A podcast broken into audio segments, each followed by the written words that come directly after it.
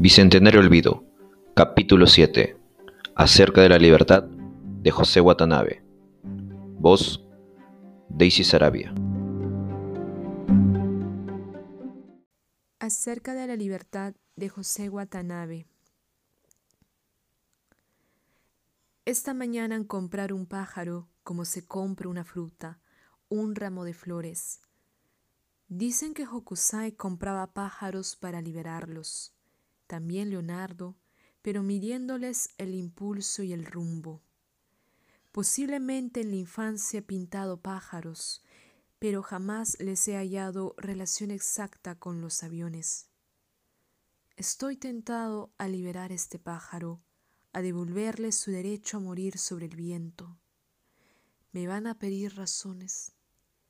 Sentiré la obligación de hablar acerca de la libertad pero mi familia, que es muy lógica, dirá que afuera solo con el viento a ver qué hago.